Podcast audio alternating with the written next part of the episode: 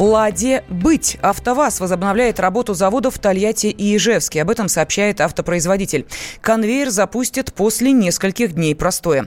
На прямой связи из Самары корреспондент «Комсомольской правды» Дмитрий Кривенцов. Дмитрий, приветствую. Что ж-то получается-то? Россия могла остаться без народного автомобиля? Да, приветствую. Ну, видимо, могла. Вот действительно, автовазе в Тольятти Ижевске был простой, но уже сегодня, к счастью, главный конвейер возобновил работу.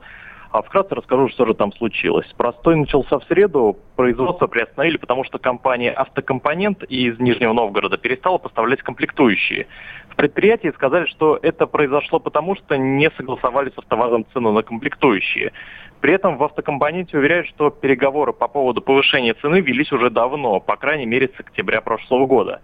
Якобы прежние цены не позволяли покрыть расходы и а, на, сами, на производство комплектующих и на поставку.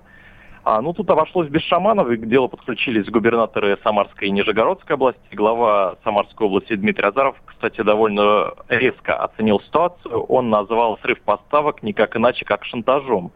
По его словам, продукция на предприятии есть, но она не отгружается.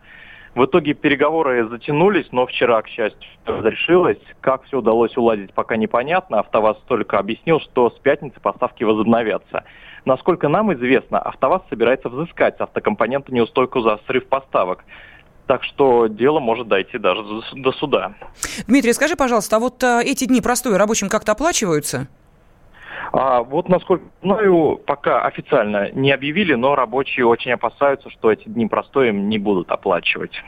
Спасибо. На прямой связи из Самары э, был корреспондент «Комсомольской правды» э, Дмитрий Кривенцов. Кстати, в мае 2017 года совместное предприятие американской корпорации General Motors и российского «АвтоВАЗа» уже приостанавливало производство из-за срыва поставок комплектующих. Ну и, кроме того, «АвтоВАЗ» приостанавливал производство «Лада Веста» в Ижевске в прошлом году, и причина была та же – срыв поставок деталей.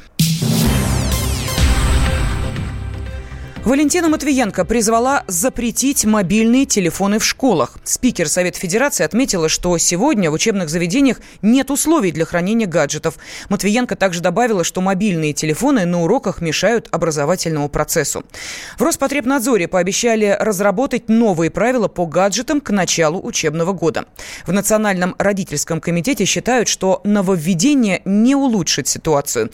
По словам председателя организации Ирины Волынец, запрет гаджетов гаджетов вызовет волну недовольства у старшеклассников. Если мы введем полный запрет на пронос в школу мобильных телефонов, то трудно представить, каким образом будет выполняться контроль. Получается, у нас как на ЕГЭ будут стоять рамки металлоискателей, и тех детей, у которых найдут телефоны, будут изымать. Представляете, какое будет состояние, какое будет настроение у детей, которые идут в школу, даже те, кто не пытается с собой пронести телефон. У нас огромное количество школьников, даже первоклашек, которые добираются в школу далеко, иногда через весь город сами, без родителей. То есть получается, что если они выходят из дома без телефона, родители теряют с ними вообще всяческую связь, не могут детей контролировать, не могут их поддержать в случае, если дети вдруг оказались в какой-то опасности, ну, либо просто маленькие дети могут соскучиться по маме, захотеть услышать ее голос. Целесообразно ограничивать общение по телефону на уроках. Для этого не обязательно какие-то дорогостоящие приспособления, не обязательно сейфы несгораемые. Можно просто класть телефон в какое-то место в классе, отключив предварительно звук, а после урока этот телефон телефон взять и на перемене уже пользоваться им по своему усмотрению. Понятно, что если мы заставим всех школьников класть телефон при входе в школу и забирать после уроков, то практически нереально выполнить, потому что это должно быть какое-то специальное приспособление с ячейкой для каждого школьника. Это вызовет столпотворение, когда дети приходят все утром в одно время. Здесь э, нужно соблюсти золотую середину и обратить внимание на более глобальные проблемы в сфере образования.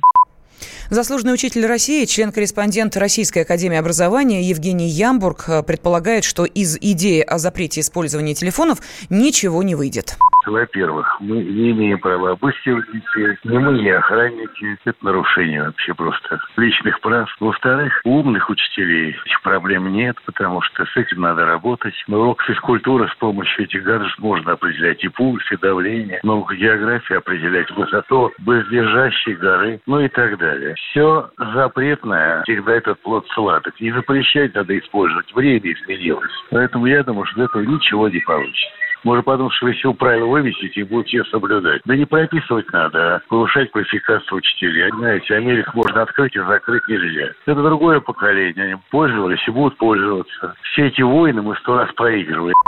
Тем не менее, по последним социологическим опросам, 73% россиян поддерживают идею о запрете мобильных телефонов и других гаджетов во время школьных занятий. Мужчина и женщина. На каждый вопрос свое мнение. Говори, говори, что ты? Почему именно сейчас? Они в 14-м, когда начали Донецк и Луганск долбать так, что пух и перья летели. Так ты сейчас-то ему зачем этот вопрос задаешь? Я задаю вопрос. Тихо. Чш. Накал страстей на радио «Комсомольская правда». Семейный подряд Норкиных в поисках истины. По будням в 9 вечера. Просто о сложном в программе «Простыми словами». Да я не Америку открываю. Больше? Я, я не понимаю, Подожди, когда пожалуйста. этот беспредел закончится. Не знаю.